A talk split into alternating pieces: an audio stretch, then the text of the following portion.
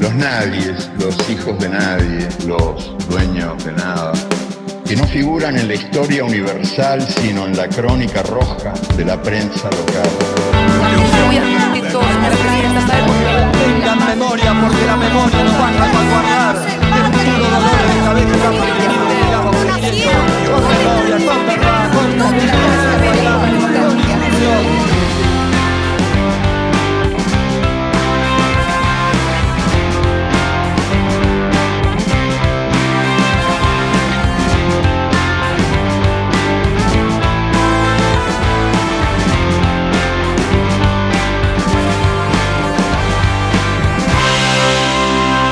Voces del Silencio. Hola, buen día, buenas tardes, buenas noches. Me llamo Nicolás, ¿cómo están? Hoy estamos en la segunda entrega del podcast Voces del Silencio. Me acompañan mis compañeras eh, Lucía Islas, Camila Valdetaro, eh, estudiantes avanzadas de historia. ¿Cómo están? Buenas, ¿cómo andan? Buenas. Eh, bueno, hoy vamos a hablar un poco de los orígenes, ¿no? De ciertos discursos en torno al peronismo y los que forman parte de este movimiento eh, desde su nacimiento y en la actualidad. Sí, bueno, yendo un poco más al tema, vemos también que el peronismo tiene una identidad que se expresó en diversas caracterizaciones, como pueden ser cabecita negra, descamisado, grasita, o bueno, más directamente los negros, que proviene claramente de una mirada lejana y desatenta en un país que antes del 17 de octubre de 1945 se creía de blancos europeos. Claro, además se le llamó un aluvión zoológico a los trabajadores de los suburbios que ingresaron a la ciudad de Buenos Aires y, marcharon en esa jornada histórica del 17 de octubre del 45 a Plaza de Mayo, reclamando ¿no? por la libertad de Perón. Eso fue en resultado parte porque el peronismo habilitó el ingreso de las clases más humildes, los gauchos, los peones, los peones rurales, las mucamas, los obreros bonaerenses, eh, los negros provincianos y además democratizó el bienestar sin sacrificio alguno. Vamos a tratar de comprender estas categorizaciones remontándonos hacia los conflictos de la década de 1830 entre unitarios y federales. Si vemos uno de los libros más influyentes de nuestra historia nacional, que es El Facundo, fue escrito por Sarmiento, podemos observar cómo se incorporó a la Argentina en este paradigma de civilización o barbarie, como una de las concepciones que más marcaron la trayectoria histórica de nuestro país. En este libro, Sarmiento vincularía a los unitarios con lo que sería la civilización, las clases letradas porteñas, la cultura, las costumbres europeas y el progreso, y en contraposición, planteaba al federalismo más ligado a lo que es la barbarie, los gauchos, los indios y los mestizos. Y con la irrupción del peronismo, los antiperonistas utilizarían esta misma lógica para la construcción de sus discursos. Sí, de hecho en la historia argentina la presencia de las clases populares justamente tuvo un rol decisivo en la conformación y también en el desarrollo del país, contrario a este ideal que decís vos, sarmientino de, la nación. Exacto, además se agrega una cosa, esas clasificaciones sociales que se les ha dado el peronismo y a los sectores sociales que siempre apoyaron al movimiento, nos van a llevar a plantear el problema de la otredad, que plantean autores como Grimson justamente, que se dedican al estudio de esos sectores populares. La idea ¿no? de que siempre hay un ajero, un extraño, eh, un otro que viene por lo nuestro. Ese otro, ese invasor, no encaja y se convierte en una amenaza al que hay que darle algún tipo de respuesta o resistencia. Al parecer, la alegría del otro y la felicidad de las masas populares continúa molestando a los sectores mejor acomodados, al antiperonismo gorila y a la prensa cipaya y vendepatria. Esperamos que esta segunda entrega del podcast contribuya, desde la divulgación histórica, a seguir analizando ciertos preconceptos que llevamos con nosotros desde la cotidianidad.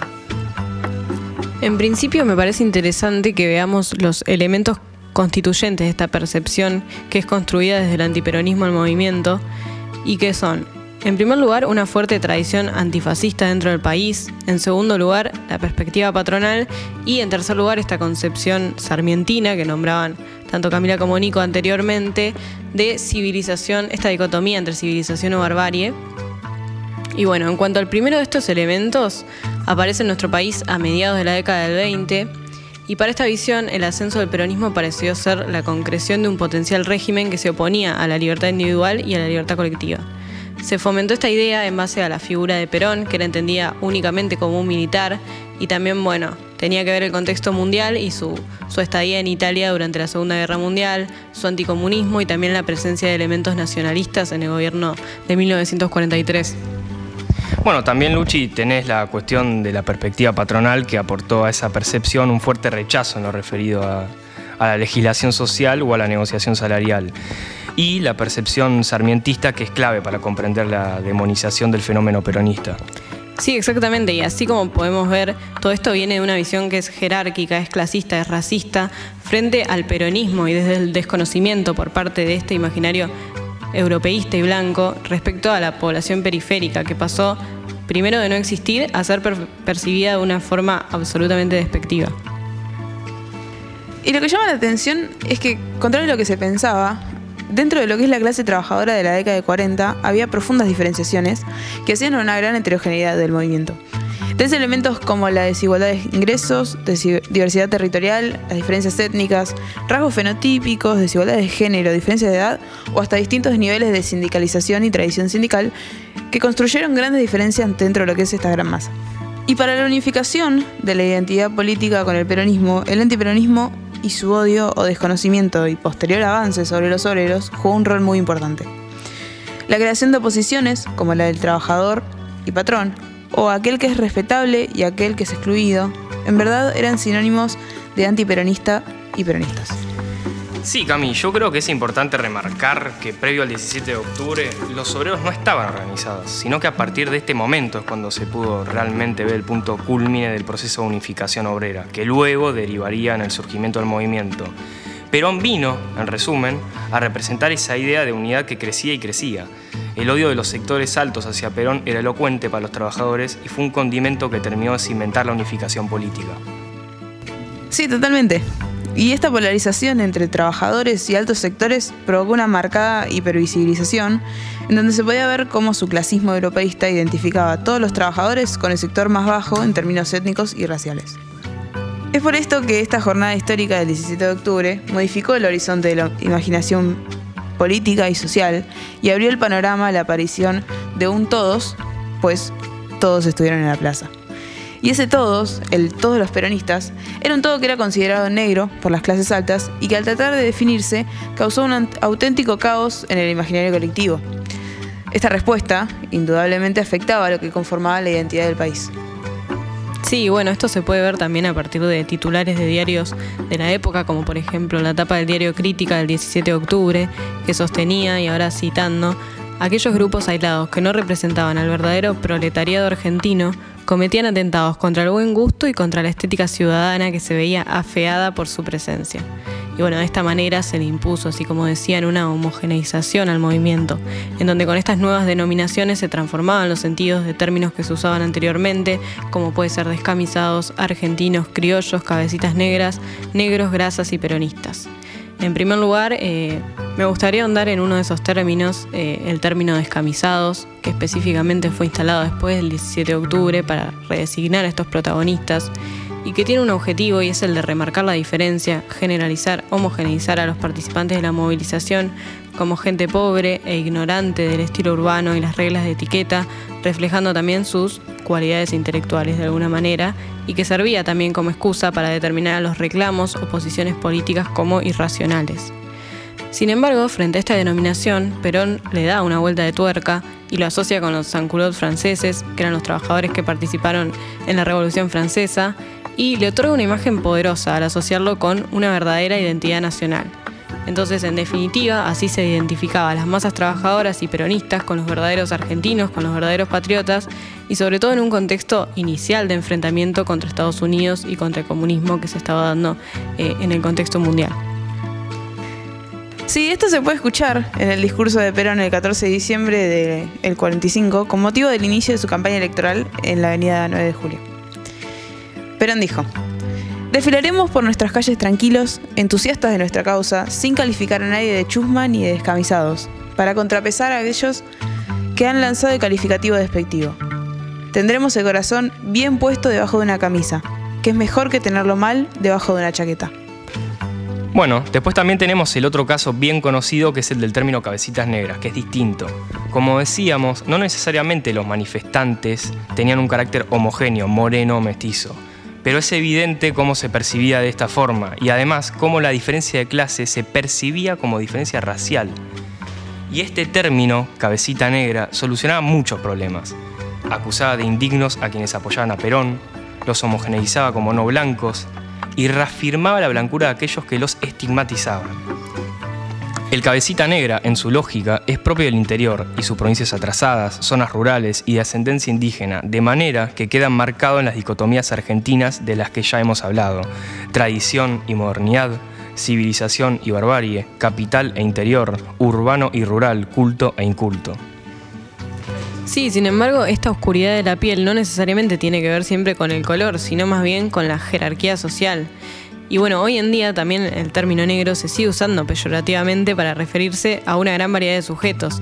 Es un término racial que alude a personas llamadas inferiores, con menos educación, con poca cultura, personas que no saben comportarse y se sigue asociando a los peronistas de igual manera. Más de una vez hemos escuchado son negros, pero no son negros de piel, sino que son negros de alma. Y volviendo a 1945, todos los que eran seguidores de Perón eran vistos como negros, aunque no fueran mestizos y no fueran provincianos, y así se racializaba toda la identificación política. Sí, ahí yo quería agregar que negro y cabecita negra eran términos tan fuertemente despectivos y poderosos porque nunca se los enfrentó abiertamente. Así como tampoco se enfrentó este imaginario de la Argentina blanca y es por ello que no se los resignificó ni reivindicó como se hizo con Descamisado.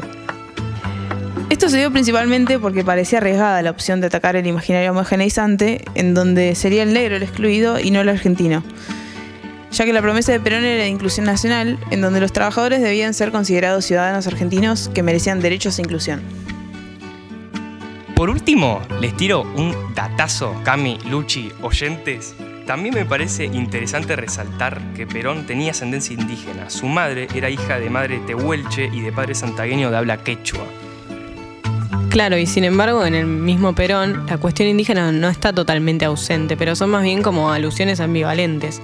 Citando al 17 de octubre, él dijo, quiero en esta oportunidad, como simple ciudadano mezclado en esta masa sudorosa, estrechar profundamente a todos contra mi corazón como lo podría hacer con mi madre. O también otra frase que dice es, esto es el pueblo sufriente que representa el dolor de la madre tierra, el que hemos de reivindicar. Bueno, ¿qué les parece si a modo de cierre todas estas cuestiones que estuvimos eh, discutiendo en el podcast, las pensamos más en términos de la actualidad, cómo hoy está presente eh, en, el imaginario social argentino, en los diarios, en los medios de comunicación hegemónicos.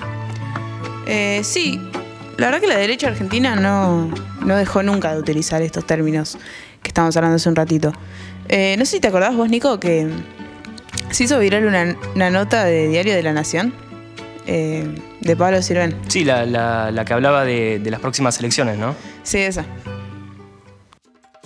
Esto es lo que escribió el secretario de redacción del diario La Nación este domingo. Mira este párrafo. Una vez más, este año la madre de todas las batallas será la provincia de Buenos Aires, ese territorio inviable en cuyo africanizado conurbano se deciden electoralmente los destinos de la patria. Un párrafo racista donde demuestra su odio a todo, ¿eh?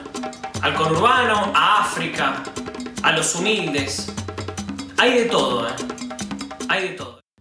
No, no, es terrible.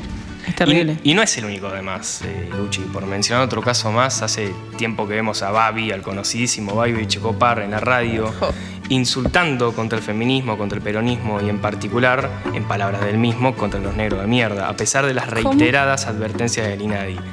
O por otro caso más también, a Fernando Iglesias ametrallando de Twitter contra una supuesta peronia. Claro, pero acá el negro cagó la vida de todos, ¿viste? El negro eh, nos hizo más daño el negro a nosotros que a Estados Unidos. Porque, claro, porque no hay nada peor que un negro que no es negro. ¿Cómo? ¿Entendés? Sí, porque vos decís negro de alma. Claro. No, de alma tampoco. Digo, alma de pensamientos negros. Ah, pensamiento. No es alma, el alma tiene blanca. Está bien. Pero yo digo, bueno, llegamos al fin de este segundo episodio y esperamos que les haya gustado y también que los ayude a reflexionar y a cuestionar ciertos discursos que se siguen replicando en la actualidad. Gracias por escuchar y nos vemos en la próxima entrega. Adiós. Muchas gracias.